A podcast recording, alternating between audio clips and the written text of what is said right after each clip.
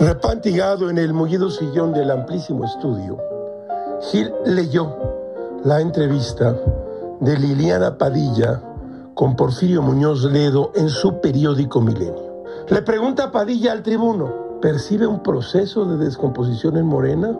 Descomposición, responde Muñoz Ledo, no es. Sería una fácil explicación. Cuando se acabó el PRD por intereses personales, López Obrador y yo decidimos lo que tenemos que hacer para organizar el movimiento, pero no estamos en proceso de descomposición, estamos en proceso de composición. Tenemos que avanzar en aplanar esos casicazgos, porque unos son no solo regionales, sino nacionales.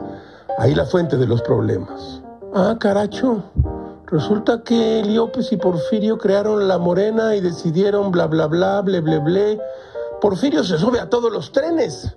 Así le habrá dicho a un entrevistador en algún momento, Vicente y yo creamos la plataforma del PAN para que Chente llegara a la presidencia.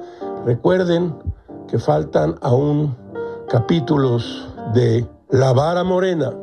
Porfirio recibió una sugerencia en el Palacio Nacional, se lanzó como el Borras, le pidieron que frenara a Delgado Ebrard, Qué difícil es todo en Morena, un embrollo en cierto sentido inexplicable, pues se sabe que se trata de un partido de un solo hombre. Van a llorar lágrimas de sangre, sentenció Gil.